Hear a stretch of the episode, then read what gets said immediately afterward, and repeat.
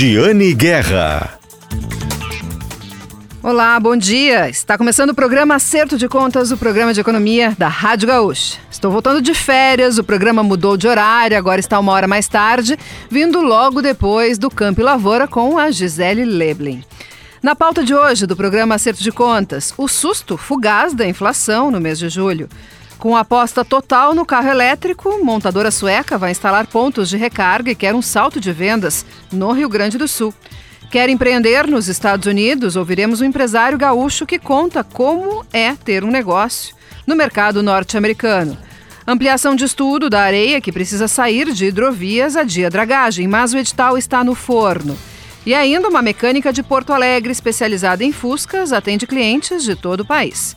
Estes e outros serão os assuntos de hoje do programa Acerto de Contas, o programa de economia aqui da Rádio Gaúcha. O programa Acerto de Contas tem sempre o patrocínio de Shopping Total. Neste ano, o Shopping Total completa 20 anos. Shopping Total presente a todo momento. E também o patrocínio de Cindy Lojas Porto Alegre, Sindicato dos Lojistas de Porto Alegre, a melhor solução para o teu negócio. Cindy Lojas Porto Alegre, Shopping Total são os patrocinadores do programa Acerto de Contas. Como eu, como eu, prometi no início, nosso primeiro assunto de hoje é sobre a inflação. O IPCA, a inflação oficial do país, veio em julho em 0,12%. Parece pouco, não foi uma inflação alta mesmo, mas ela veio bem acima do que o mercado estava projetando. Num primeiro momento, dá um susto. E aí já se interpreta como é que o Banco Central vai olhar esse indicador. Porque o Banco Central olha a inflação para decidir depois sobre a taxa de juro. E a redução do juro é a grande aposta de reativação da economia neste semestre. A taxa de juro foi reduzida em meio ponto percentual na última reunião do Comitê de Política Monetária. A grande expectativa do empresariado é que o Banco Central continue reduzindo a taxa de juro neste ritmo. Mas se a inflação subir, ele pode mudar de ideia. A inflação veio sim acima da projeção do mercado mas ainda uma inflação baixa e de uma boa qualidade. Teve pressão do, da alta do preço da gasolina, mas essa elevação já era esperada pelo mercado e pelo Banco Central. Os preços dos alimentos seguiram caindo, tem mais oferta de alimentos no mercado. Esse é um bom sinal. Claro, alguns produtores rurais estão penando com os preços mais baixos, principalmente os produtores de leite. Mas para o consumidor acaba sendo um alívio sim para o bolso e para o Banco Central decidir a taxa de juro também. E os serviços, o setor de serviços, não teve pressão sobre a inflação. Isso é muito importante para o Banco Central continuar reduzindo o juro no Brasil. Então, esse foi o destaque da semana da inflação. Nós tivemos uma entrevista bem legal na última semana com o executivo da Volvo, o presidente da Volvo na América Latina, Luiz Rezende, que esteve em Porto Alegre. E também o do, com o diretor da Volvo no grupo IESA, que representa a montadora sueca aqui no Rio Grande do Sul, Tiago Narras. E eu perguntei bastante para ele sobre o carro elétrico. Vamos ouvir aqui a entrevista?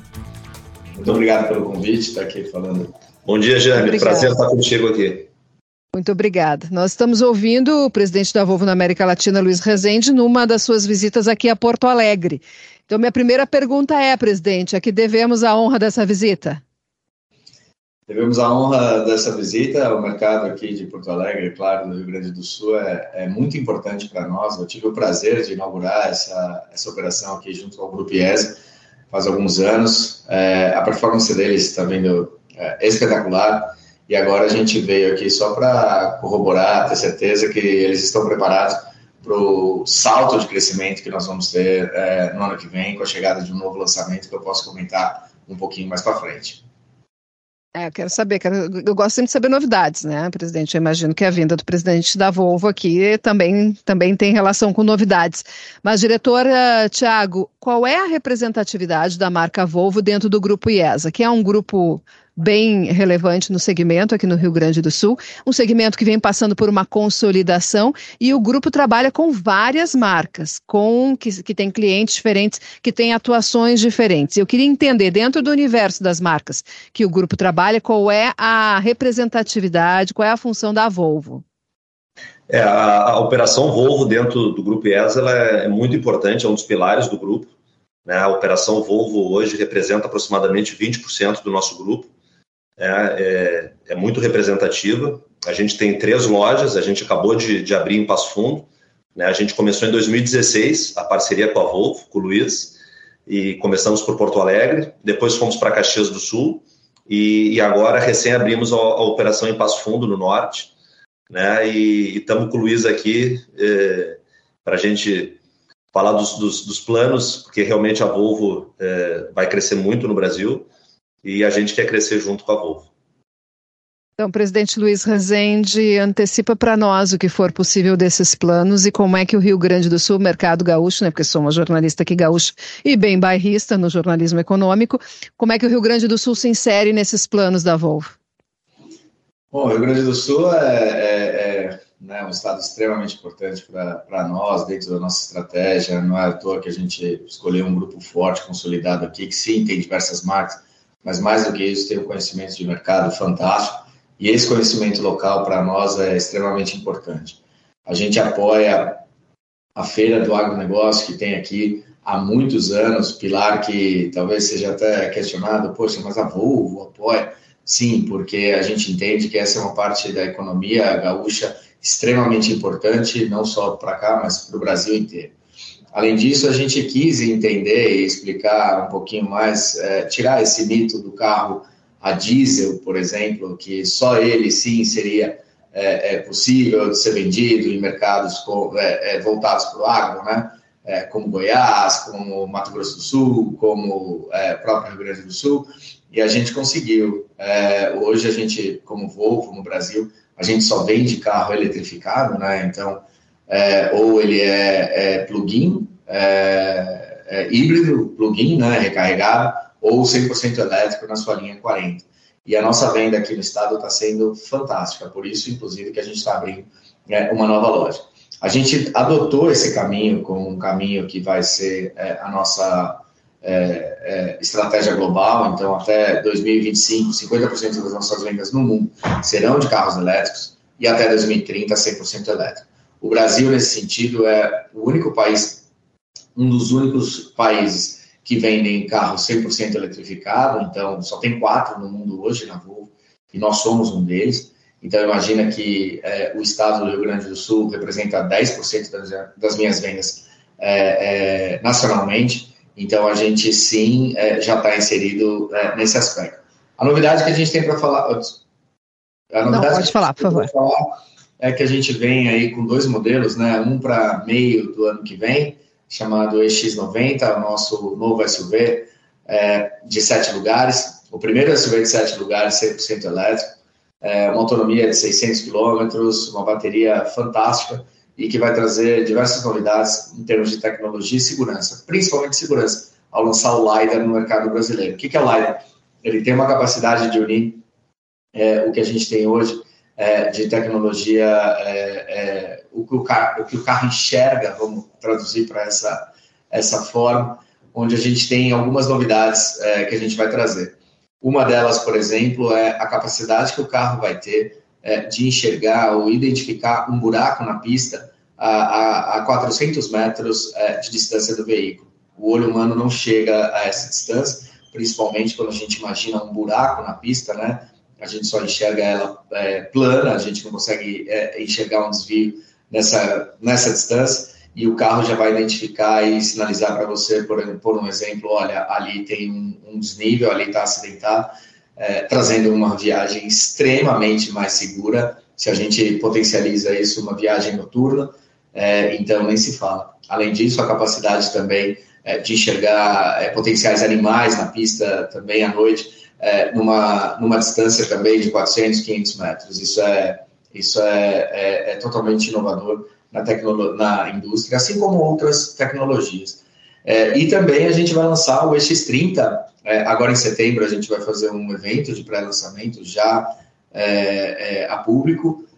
a entrega dos carros começa a acontecer a partir de março do ano que vem, mas é um carro que chega para dobrar de volume a Volvo no Brasil. Dobrar de volume a Volvo no Brasil significa dobrar de volume também em, aqui no Rio Grande do Sul.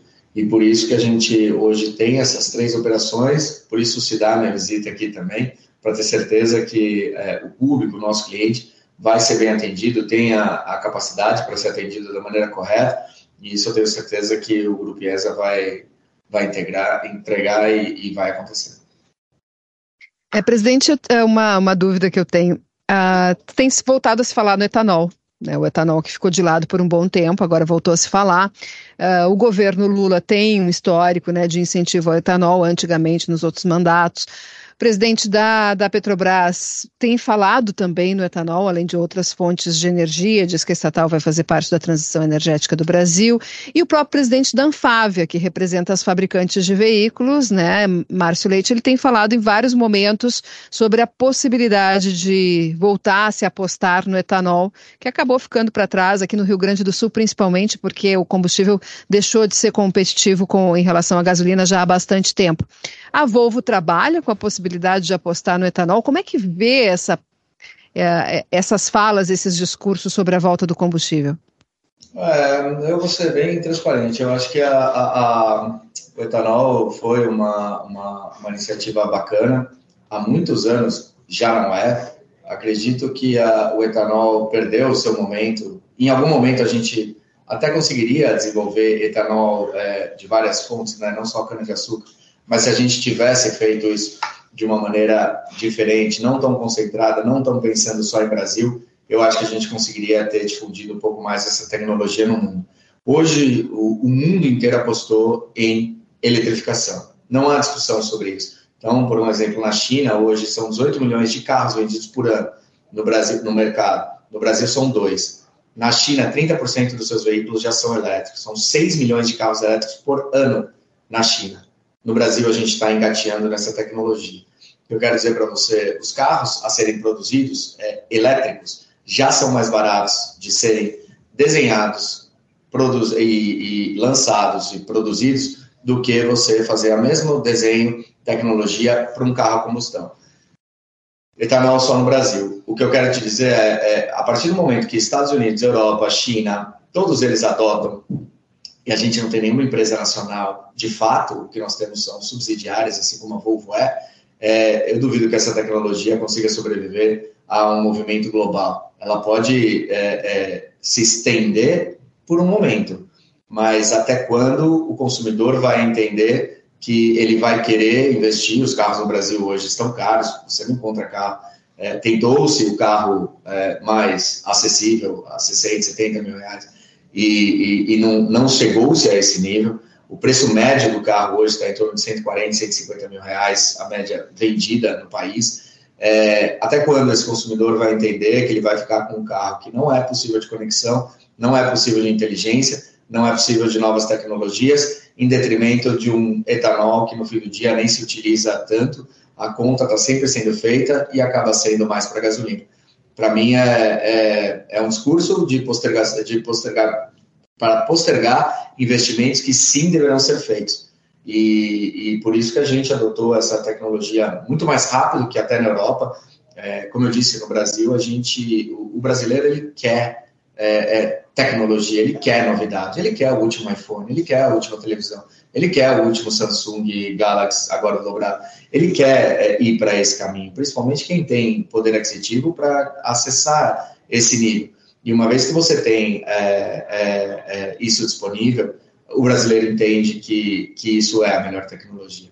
Existem coisas que é impossível um carro a combustão chegar é, na mesma tecnologia. Então, vou te dar um exemplo. É, a gente está lançando uma tecnologia de segurança agora que é é, o, carro, o bebê, por exemplo, você esqueceu um ser vivo dentro do carro, seja um bebê, por exemplo, seja um animal de estimação. O que acontece? O nível de. É, hoje existem algumas tecnologias que o carro soa um alarme, por exemplo, pode até destravar a porta, é, se tem um bebê, por exemplo, dentro. Mas isso só acontece se o bebê realmente se mexer, realmente chorar, realmente espernear bebezinho, bebezinho, não vai chegar nesse nível, porque o nível de oxigênio vai reduzindo de tal forma que isso vai só deixando ele dormir mais e mais e mais. A tecnologia do carro, ela, o que ela consegue detectar? Ela consegue detectar que dentro existe uma respiração muito sutil, mas existe. E a bateria, por ser tão grande, consegue ligar todo o sistema de, de refrigeração do carro, fazendo o ar-condicionado funcionar de maneira por 12, 13, o, o, o, o período que for necessário e essa criança ou esse cachorro está protegido, além logo de, de mandar informações para o celular, enfim, para onde for o, o, tipo de resgate.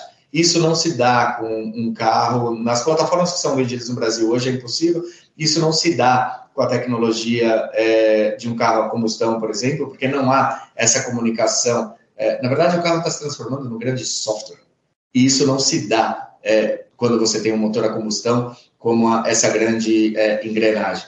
E, e, essa tecnologia não é uma tecnologia exclusiva da Volvo, é uma tecnologia que sim pode ser difundida em todos os carros elétricos.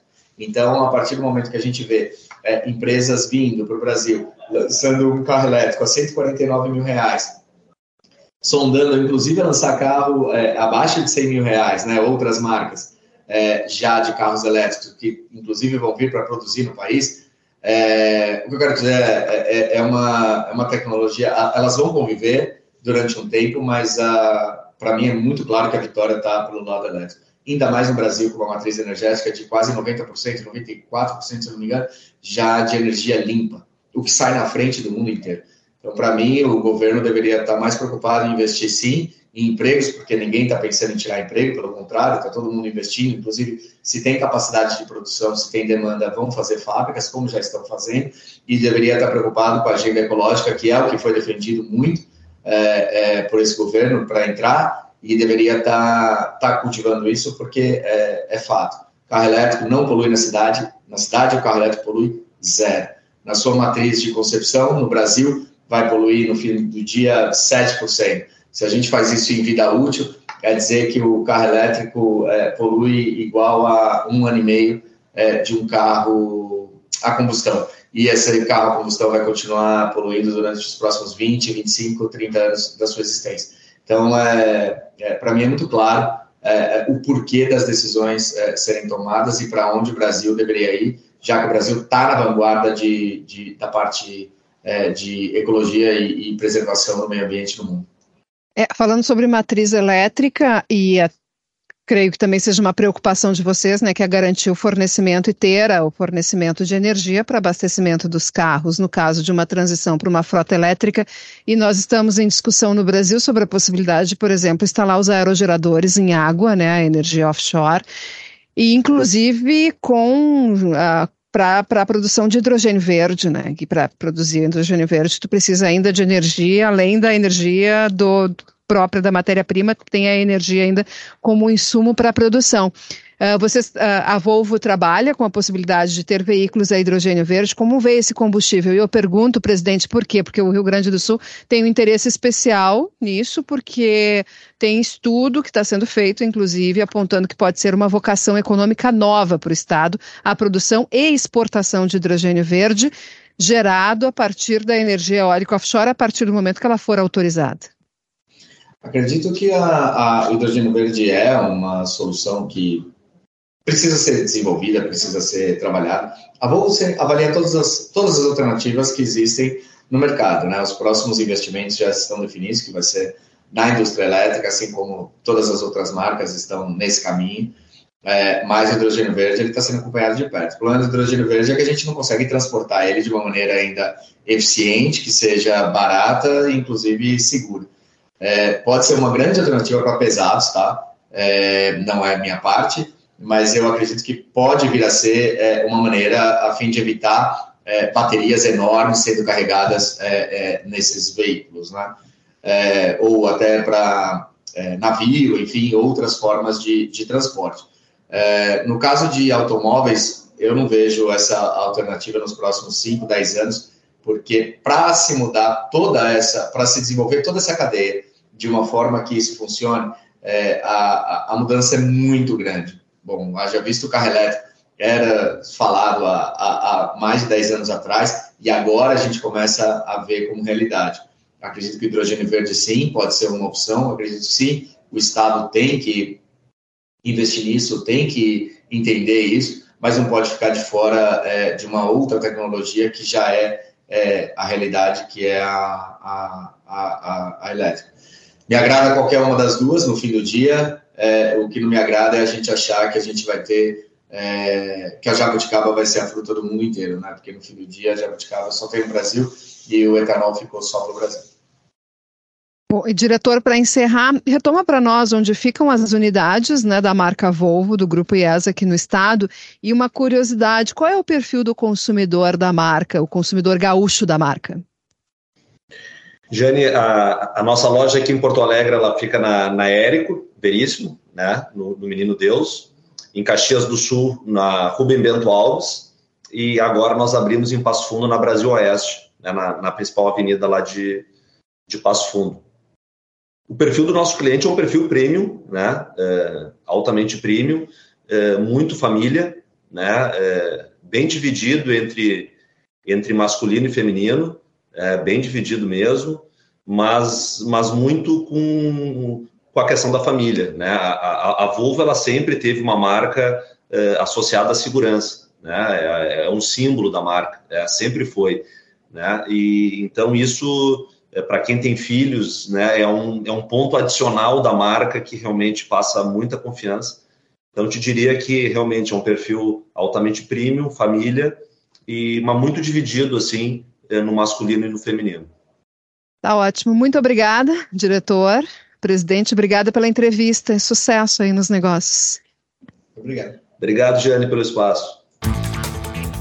Você pode conferir a entrevista completa lá em gzh.com.br barra Agora nós vamos para o intervalo, nós voltamos daqui a pouquinho com mais notícias de economia aqui na Rádio Gaúcha, no programa Acerto de Contas, que vocês sabem, tem sempre o patrocínio de Shopping Total e de Cindy Lojas Porto Alegre. Até daqui a pouquinho.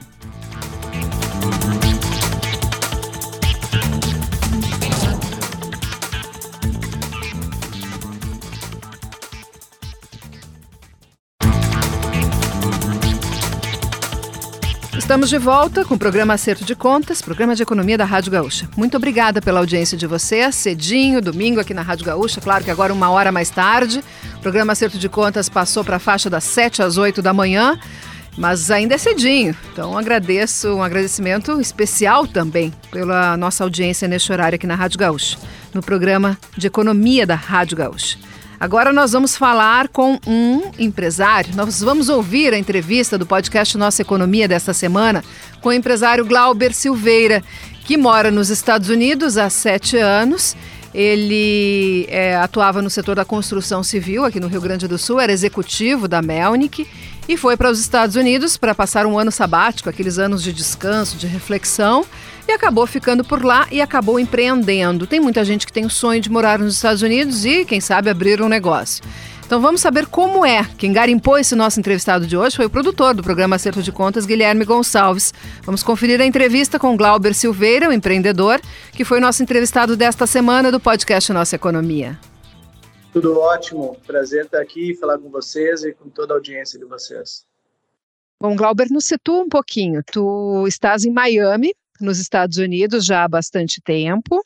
Conta um pouquinho desde quando tu estás aí, o que, que tu fazia antes aqui no Rio Grande do Sul e por que a decisão de ir para os Estados Unidos?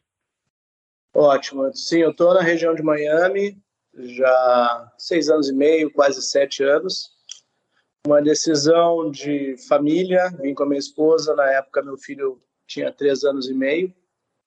E atuei sempre aí no, no Porto Alegre, Rio Grande do Sul, uh, empreendendo. Depois a gente se dá conta que é empreendedor, né? No início, na época que eu comecei, se chamava empresário, depois virou empreendedor, depois virou startupeiro, virou startup, mas sempre fazendo iniciativas e, e criando coisas novas. Durante muitos anos tive uma produtora de eventos em Porto Alegre, junto com outros, outros sócios. Uh, atuava na parte de restaurantes, de bares também. Uh, meus últimos anos, sete, oito anos, foram como executivo da construção civil na Melnick, na Melnick Even, nos anos de 2009 até eu vim para cá, 2017, 2008 até 2017. E uma experiência muito boa, oportunidades excelentes, uma vida bastante estável, confortável, como muitas vezes se pode ter em Porto Alegre, mas sempre com uma pulguinha atrás da orelha para alguma coisa diferente. A gente costumava passar alguns períodos aqui nos Estados Unidos, em outros lugares, e, e num determinado momento decidimos que seria interessante fazer uma experiência que a princípio era um ano e meio, dois anos, e se tornou definitivo. Né? Então, uh, muito motivado. Eu sempre digo que nos Estados Unidos aqui é bom, mas é ruim, e no Brasil é ruim, mas é bom. Todos os lados têm as coisas, seus prós e seus contras. Então, uh, foi uma mudança de vida planejada, pensada, mas que obviamente sempre apresenta fatos inesperados e dificuldades que não, não se consegue planejar. E desde o início vocês ficaram em Miami?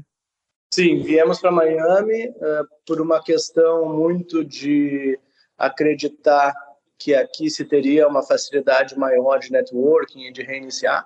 Porque eu acho que a grande, o grande desafio e a grande. Não foi por causa da Disney. Não, não foi por causa da eu brinco que Miami é bom porque depois que tu anda uma hora para o norte, tu já chega nos Estados Unidos, né? Que Miami ela tem uma característica muito própria de latino, de cultura. Ela, ela tem uns lados muito positivos do, do, da cultura latina, né? De ambiente, de pessoas, mas também não, não é 100% Estados Unidos, tem a sua cultura própria, né? Os, os, os moradores da Flórida se chamam de Floridians, que são os floridianos, né? Porque eles têm uma característica bem própria, então isso, isso é bem diferente. E Glauber, desde que vocês foram para Miami, quais foram os segmentos nos quais tu atuou e em qual segmento tu estás atuando hoje como empreendedor? Sim, uh, na vinda para cá foi a ideia era tirar um ano sabático, alguns meses sabáticos depois de bastante trabalho no Brasil.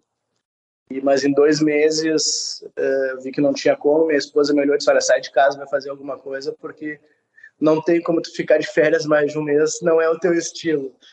Então eu comecei a estudar bastante, estudar o mercado imobiliário, estudar algumas oportunidades de importação. Aqui, um, das grandes aprendizados é aprender a dizer não, porque aparecem oportunidades muito boa, boas a todo momento Uh, e são realmente boas, mas de, são necessárias uma dedicação muito grande de tempo, de esforço, de recurso.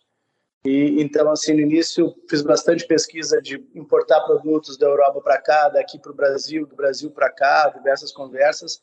Eu vim num primeiro momento para fazer expansão numa franquia de São Paulo, e aí evoluímos com o estudo e decidimos que não era o momento. O dólar deu uma alta, o pessoal que eram os, que eram os proprietários da da franquia decidiram não ir mais adiante. E aí eu comecei a fazer alguns movimentos de, de consultoria, de trabalhar com algumas pessoas, trazendo alguns produtos, mandando alguns produtos para o Brasil. Uh, e efetivamente, depois de um ano e meio, dois, fazendo esses movimentos, uh, tive uma oportunidade, junto com algumas outras pessoas, de fazer um investimento na área de restaurantes, uh, entretenimento aqui, que é uma indústria muito grande, já era uma expertise minha aí do Brasil. E naquele momento nós uh, teríamos como, como seria operar dentro dos Estados Unidos. Né? É muito diferente, eu sempre digo para as pessoas que querem vir, se é uma construtora no Brasil, pensa que é um açougue nos Estados Unidos, tem que começar do zero, como tudo na vida aqui, quem vem, começa do zero novamente. Então, tem muita diferença uh, nessa área. Pois é, esse é um ponto uh, que eu queria perguntar, porque antes tu comentou, Glauber, que nos Estados Unidos é bom, mas é ruim, no Brasil é ruim, mas é bom. Consegue dar exemplos para nós, para que os nossos ouvintes consigam enxergar o que tu estás dizendo em relação a isso? É tributação? É burocracia? É mercado de consumo? É fornecedor? O que exatamente tu, a, a que, que tu estás te referindo quando diz isso? Vamos, obviamente, falar de, de, Estados Unidos, que o Brasil todo mundo já conhece bem as, as dificuldades, né? A nossa característica no Brasil sempre está contra isso. Aqui no primeiro momento existem algumas coisas que são bastante fáceis. Eu digo que abrir uma empresa se abre em 24 horas, fazê-la operar é bem diferente do que só abrir. A parte tributária é legal, ela tem uma complexidade, mas ela é estruturada de uma forma que incentiva e beneficia as pessoas que querem empreender. Então, hoje, uma das estruturas que existe, que é uma, uma empresa semelhante a uma limitada aí no Brasil, que se chama LLC, Limited Liability Company, uh, ela limita o, uh, a exposição do, do investidor, do, do, empreendedor ao capital da empresa, não atinge a pessoa física, então isso te dá uma oportunidade de investir com um pouco mais de segurança e saber que está travado ali naquele, naquele investimento. Mas o principal disso é uma empresa que se chama de passagem de tributos. Então, por exemplo, hoje eu atuo com uma empresa, em parceria com uma empresa que tem pedreiras no Brasil, importa e vende mármore, granito, todo tipo de pedra, e eu desenvolvi com eles uma empresa que faz móveis uh, em pedra, então mesas de jantar toda em pedra, uh, mesas de centro, uma série, uma linha de móveis, pias, cubas, que são uh, objetos todos em pedra para casa, que é um mercado muito grande aqui dos Estados Unidos. O que, que acontece? Essa empresa, por exemplo, dos móveis, ela tem essa estrutura dela, ela faz a venda dela durante todo o ano, vai ter o faturamento X no ano, ela não paga tributo ela é obrigada a distribuir os tributos para a pessoa física. Então, sou eu, nesse caso sou eu, mas vamos dizer que tem três sócios na empresa. Então, a empresa ganhou X mil dólares, ela divide nas proporções para esses sócios e esses sócios que pagam a tributação. Aí no Brasil nós temos o imposto presumido, né? que é um dos grandes desafios dos empresários conseguir trabalhar com fluxo de caixa e, enfim, toda a questão tributária é bastante complexa. Aqui, por essa característica, te dá uma segurança que a empresa ela é sólida, ela tem que, obviamente, gerar sua receita, mas na questão de tributos, tu consegue ter uma previsão muito mais segura. Obviamente, o ambiente econômico tende a ser mais tranquilo que no Brasil normalmente também. É, historicamente, se tem ciclos e, e, e, mudanças muito menos drásticas do que uh, a gente tem no Brasil. Por exemplo, agora, todos os Estados Unidos já vem há dois anos falando em recessão, recessão, recessão pontualmente se vê algumas coisas, mas elas não não se refletem, se reflete nos preços e tudo mais, uma inflação mais alta. Só que para nós uma inflação de 8% ao ano é nada, né? Então assim, quando eu vou explicar para algum americano, como eu tinha na minha infância, que quando meus pais recebiam o salário, eu tinha que ir para o supermercado comprar no mesmo dia, porque se não comprasse no mesmo dia, perdia 20%, se não comprasse no final da semana, perdia 100%, eu não sei é, a abrangência do pessoal mais jovem também talvez não entenda isso mas existia uma inflação no Brasil que se não comprava no dia que recebia o salário, comprava 50% a menos uma semana depois. Então, Sabe que a gente entrevistou aqui no programa é. recentemente, Glauber, uma empreendedora gaúcha que está na Argentina, que daí é o contrário, é o outro extremo. Ela diz que lá não vale a regra de que não é bom ter estoque, né? Porque em alguns casos, quando, quando tu é, acha que um preço bom tem que estocar, né? Porque é amanhã já vai estar tá com outro valor bem maior. Aconteceu muito no Brasil, né? Tira da gôndola e espera o preço certo. Então, assim, é um, é um problemaço de gestão. Então, o ambiente americano ele é muito mais propício e muito mais previsível. Tem seus... Então, por exemplo, os meus restaurantes, nós abrimos uh, seis meses antes do lockdown do Covid. Então, imagina a dificuldade. Qual, qual foi a grande dificuldade? Como para todo mundo, né? No, no, aqui, felizmente, na Flórida, principalmente, o, o, período de fechado 100% foi muito menor do que do resto dos Estados Unidos, principalmente no resto do mundo.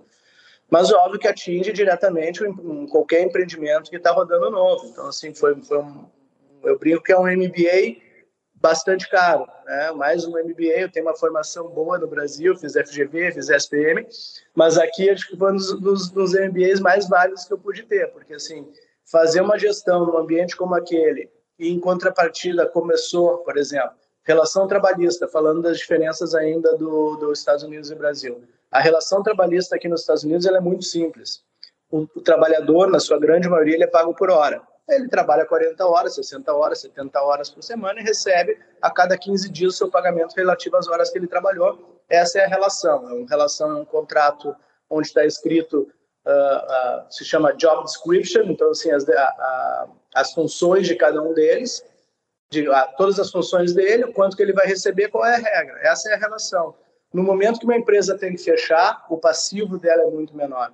Então, quando eu estou calculando, por exemplo, agora nós estamos fazendo um estudo para uma empresa de, de uma, daí do Brasil vir para cá, dentro de todos os, os, passivos e todos os riscos que nós estamos vendo, o trabalhista ele se torna uma coisa menor. Então, incentivo a fazer uh, um investimento, porque eu sei que se eu der alguma coisa errada, se o empreendimento não funcionar, a minha responsabilidade, a minha a, a responsabilidade com as pessoas e com outras coisas, ela é bem menor.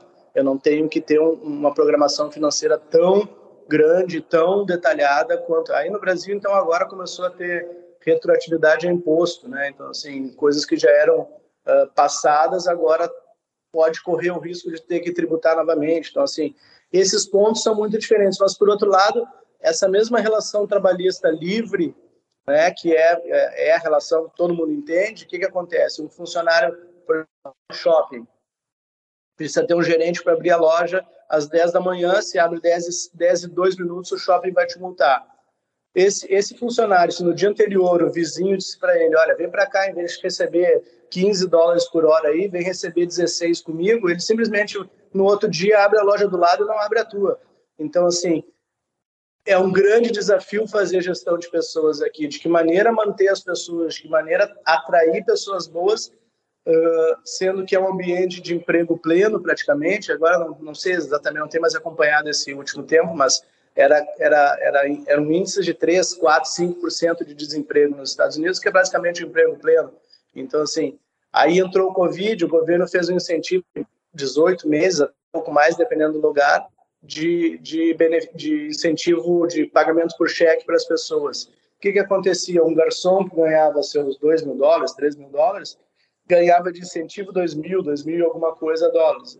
Não compensava para ele sair de casa para trabalhar, porque ele tinha despesa de, de, de, deslocamento, ele tinha despesa de alimentação, então a mão de obra simplesmente sumiu durante um período posterior ao Covid. Além de já ter tido toda a dificuldade do Covid, a mão de obra praticamente sumiu porque as pessoas optavam por ficar em casa. É um direito delas, né? que se está certo, se não está, enfim, é o direito delas. Eu, felizmente, consegui ainda manter a equipe durante um tempo, com alguns, com alguns acordos e benefícios, e consegui atrair essas pessoas e elas permaneceram. Mas foi um problema muito grande para a Toro. Então, assim, é um grande desafio de gestão. Os pontos positivos são muito uh, desafia desafiadores também, porque tem, por outro lado, tem alguns pontos bem difíceis de, de gestão, né? E Glauber, tu dá consultoria também para empresários aqui do Brasil que querem empreender nos Estados Unidos. Exato. Uh, quando alguém chega para ti e diz, eu quero, né? eu quero, e aí, quais são os próximos passos? Para entender até se vale a pena, porque eu acredito que também que em alguns casos talvez não seja o caminho adequado para a pessoa, né? Quais, qual, qual é a largada nessa tua consultoria? Então, eh, tem, tem algumas diferenças, né? não só para a empresa, mas para pessoas. As pessoas nos procuram bastante, procuram bastante, enfim, por afinidade ou por indicação de alguém. Eu gosto muito de primeiro relatar e mostrar a dificuldade que é. Né? Às vezes a gente vê uma, uma pílula dourada e não sabe o, o quão difícil é. Então, qualquer pessoa que queira vir uh, tem que entender que são, na minha cabeça, pelo menos, são três pontos uh, principais de de desafio. Né? O primeiro deles é adaptação. Então, assim, tem que saber que se você é um casal, uh, vai ficar 24 horas por dia ou 10, 12 horas, diferente do que ficava no Brasil, por alguns meses até se restabelecer a rotina. Então, existe um atrito muito grande de relacionamento, principalmente se tem criança, criança pequena. Aqui não tem suporte como pessoas que têm um pouco mais de condição no Brasil conseguem ter, de uma empregada, de uma babá, ou de até o ciclo de família, um pai e uma mãe consegue quebrar um galho. As coisas aqui não funcionam. Eu digo, no Brasil levanta um telefone e está resolvido com uma ligação. Aqui são meses e dinheiro para resolver a grande parte das coisas. Então, assim, o primeiro grande desafio, uh, adaptação das pessoas dentro de um novo ambiente tem que estar na cabeça que é muito difícil, é começar do zero, é abrir mão de todo o conforto que se tem, é abrir mão de todo o networking que se tem, reconstruir a vida a partir daqui. Então, tem que estar psicologicamente pelo menos preparado, não vai estar 100% preparado psicologicamente, vai chorar, vai, vai sofrer, vai, vai brigar, mas a grande maioria das pessoas, felizmente, consegue superar esse momento. Depois disso vem a questão, mais ou menos em paralelo, dois pontos, que é a questão de documentação, para ficar legal dentro do país, e a questão financeira de estabilizar. Não existe uh, suportar, né, na grande maioria das pessoas, na, na, na volume, das, no volume grande de pessoas, suportar viver nos Estados Unidos com recurso do Brasil. Ou se tem muito recurso, se gera muito recurso aí, mas uh, o grande ponto é conseguir trazer um equilíbrio financeiro aqui, gerar uma receita em dólar. É, então, esses são os três pontos. Documentação, para ter ideia, eu levei cinco anos para receber o Green Card. Tive três processos de, de migração. Um primeiro como empresa, que não funcionou, depois viramos para uma outra estratégia, e daí na terceira estratégia que efetivamente acabou acontecendo. Isso é tempo, isso é estresse, muitas vezes fica limitado de ir e vir, por questões legais, não pode sair do país por um período até chegar uma documentação que tu possa viajar. Então, assim, são momentos, somado ao Covid, ainda no nosso caso, foram períodos bastante turbulentos, de muito, muito trabalho, muito esforço, uh, bastante duros, mas com a convicção de, de nosso objetivo. Infelizmente, as coisas começaram a acontecer da maneira que a gente queria. Glauber, uh, para encerrar, quais são os nomes das tuas empresas, hein? Uh, eu tenho a, a Furniture, se chama Furnace, Furnace Stones, Furnace Stones, que é furniturestones.com. a empresa que eu atuo junto e que a gente até está fazendo movimentos de levar alguns materiais para o Brasil, que já são daí, alguns que são da Itália, uh, que se chama Interstones, que é um pessoal que, com o qual eu trabalho junto. E a minha empresa que eu faço assessoria para as pessoas e para as empresas é GSS Investment. Tá então, ótimo. Muito obrigada pela entrevista, viu? Sucesso e vamos falar mais vezes. Legal. Vamos recorrer a ti quando estiver acontecendo alguma coisa aí nos é. Estados Unidos para nos trazer o olhar do empreendedor gaúcho. A mensagem é essa: tem que, tem que uh, prosperar e, e perseverar. É, é, é a alma gaúcha desbravando o resto do mundo. Tá bem. Sucesso aí. Muito obrigada pela entrevista, Legal. Glauber. Até mais. Tchau, tchau. Falando em negócios, falando em infraestrutura, um assunto muito importante é a dragagem das hidrovias aqui do Rio Grande do Sul. O secretário estadual de Transportes, Juvir Costela, tinha feito uma previsão de que a dragagem estaria concluída ainda no primeiro semestre. O prazo não, não foi cumprido. A batimetria que é o estudo que analisa quanta areia precisa ser retirada para dragar as nossas estradas de água. Esse estudo foi ampliado. Em vez de oito canais, 18 canais foram vistoriados.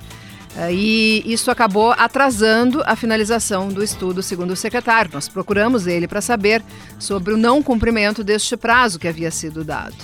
As embarcações estão deixando de andar pelas hidrovias porque elas encalham, estragam o navio, e então as mercadorias não são carregadas por este, este modal né, de logística que é mais barato do que o e menos poluente do que o transporte rodoviário. O presidente da Portos RS, Cristiano Klinger, diz que o edital, a batimetria foi terminada, encerrada na semana passada, o edital do, da dragagem vai ser lançado provavelmente em novembro e agora também estão sendo encaminhados os pedidos de licença ambiental para a FEPAM, uma licença para cada canal, né? Cada canal das hidrovias do estado e o foco será nas que estão em piores condições. O investimento não é alto. São 60 milhões de reais, um dinheiro que já foi liberado, inclusive no governo anterior. Nós seguimos acompanhando, sabemos que essa informação é muito importante para as empresas aqui do Rio Grande do Sul que querem que já transportam, que gostariam de transportar as suas cargas por hidrovias no estado. Agora vamos a uma notícia curiosa de negócios, uma notícia curiosa que quem garimpou também foi o Guilherme Gonçalves, nosso produtor aqui do programa Acerto de Contas, da coluna Acerto de Contas em GZH. Ele encontrou uma mecânica aqui em Porto Alegre de carros antigos da Volkswagen e que ela é especializada em Fuscas é a Upgrade Customs e ela é do empreendedor José Carlos Gaspareto. Ele é técnico em informática, há 20 anos ele abriu uma mecânica para trabalhar apenas com carros antigos da Volks. Agora, já passou por dois endereços e agora ela fica na Avenida Paraná, no bairro Navegantes, onde funcionou uma concessionária uh, por quase 40 anos, uma concessionária bem conhecida desta marca. Ele assumiu o espaço em 2020, fez um investimento de 80 mil reais e agora é bastante conhecido e recebe inclusive clientes de todo o país. Ele diz que tem Fuscas bons, Fuscas a partir de 25 mil reais, para quem ficou interessado. O Guilherme Gonçalves, quando esteve na mecânica, disse que tinha um Fusca à venda de 1974 por 35 mil reais. É, tem na frente da, da mecânica tem a Autobahn Classic Cars, que é uma vendedora de peças e também expõe carros à venda. E o mais interessante da conversa do produtor aqui do programa Guilherme com o empresário é que ele disse que não faz loucuras.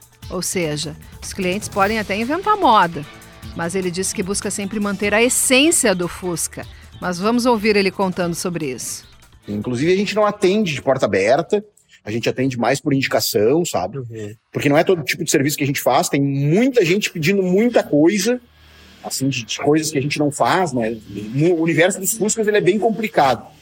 Existem muitas coisas na internet E nem todas essas coisas são funcionais, tu entendeu? E são legais de fazer. Então existe uma, uma diferença muito grande entre, entre tu personalizar e fazer uma coisa de mau gosto, entendeu? Uma coisa que não vai funcionar, que vai te trazer incomodação, umas loucuras. Né? Ah, vamos botar o setor do Monza, vamos botar a suspensão do não sei o quê, vamos fazer conversível, vamos botar injeção eletrônica, sabe? Vamos fazer uma sonzeira. É que são muitas coisas, não vou te especificar assim o que, que é, mas tipo assim, ah, vamos botar a roda de um carro moderno. A gente não faz, a gente faz projetos assim que a gente possa, como é que eu digo assim, assinar, né, por ele, entendeu? Dentro daquela filosofia que a gente acha legal, que é os acessórios da época, a placa preta, a personalização com os itens que a gente acha que são compatíveis com, com algum é, estilo, né? Isso tudo, em, se tu for uh, puxar lá para os Estados Unidos e e, e, Alemanha, esses estilos existem lá muito antes deles existirem aqui, né? German look, cow look, esse tipo de coisa. Porque tem uma gama muito grande de coisas que tu pode fazer no carro, né? Desde ele todo original, assim, para faz, fazer um carro de coleção, por exemplo, placa preta, quanto esses carros aí que a gente faz a alteração de motor, aumenta a cilindrada, motor, coloca teto solar, Porsche, roda de Porsche, painel de Porsche. Naquele carro ali, por exemplo, ó, tem roda importada. O que, que é a placa preta? Desculpa que A placa sei. preta é uma placa de veículo de coleção. Né? Antigamente ela era uh, permitida só em carros originais, que uhum. mantivessem assim 82% de originalidade, né? de 82 a 100% de originalidade. Uh, de dois anos para cá, se não me engano, acho que foi dois anos, 2019, não, quatro anos no caso, é permitido também no veículo modificado. Só que daí o veículo modificado ele tem que passar por uma série de processos no Inmetro para poder fazer a legalização dos itens, a altura de suspensão, teto solar, essas coisas que são alterações de características, tu é obrigado a passar por um órgão que vai fazer a fiscalização para colocar no documento aquilo ali, a alteração que foi feita no carro. Uhum. E ele também pode ser certificado como um veículo de coleção. O carro recebe um certificado e aí ele aumenta o valor de mercado. Num caso, por exemplo, de sinistro, né? Se se tu estiver andando com o teu carro de coleção na rua e baterem em ti, ele vai ter um valor bem maior do que um carro antigo com uma placa comum, tu entendeu? Que não tem tabela FIP, que não tem nada. Né? Então, aí eles vão procurar um carro de coleção semelhante ao teu e vão ver que é tem um preço bem mais elevado do que um do mercado comum, entendeu? Uhum. É um nicho de mercado, isso aí muito muito interessante até. Entendeu? Para quem quiser conferir a reportagem e as imagens, as fotos feitas pelo nosso colega Jefferson Botega e também um vídeo sobre a mecânica, é só acessar gzh.com.br barra Guerra. O programa de hoje fica por aqui. Nós temos o patrocínio de Shopping Total e Cindy Lojas Porto Alegre. Shopping Total fazendo 20 anos, agora em 2023. E também o patrocínio de Sindicato dos Lojistas de Porto Alegre. Na produção tivemos Guilherme Gonçalves e Vitor Neto. Na edição de áudio, Paulo Fraga. Essa então é a nossa técnica do programa Acerto de Contas, além dos nossos operadores Renato Silva e Sérgio Altenhofen. Muito obrigada pela audiência de vocês, pelo carinho. Um ótimo domingo a todos. Até semana que vem e comportem-se.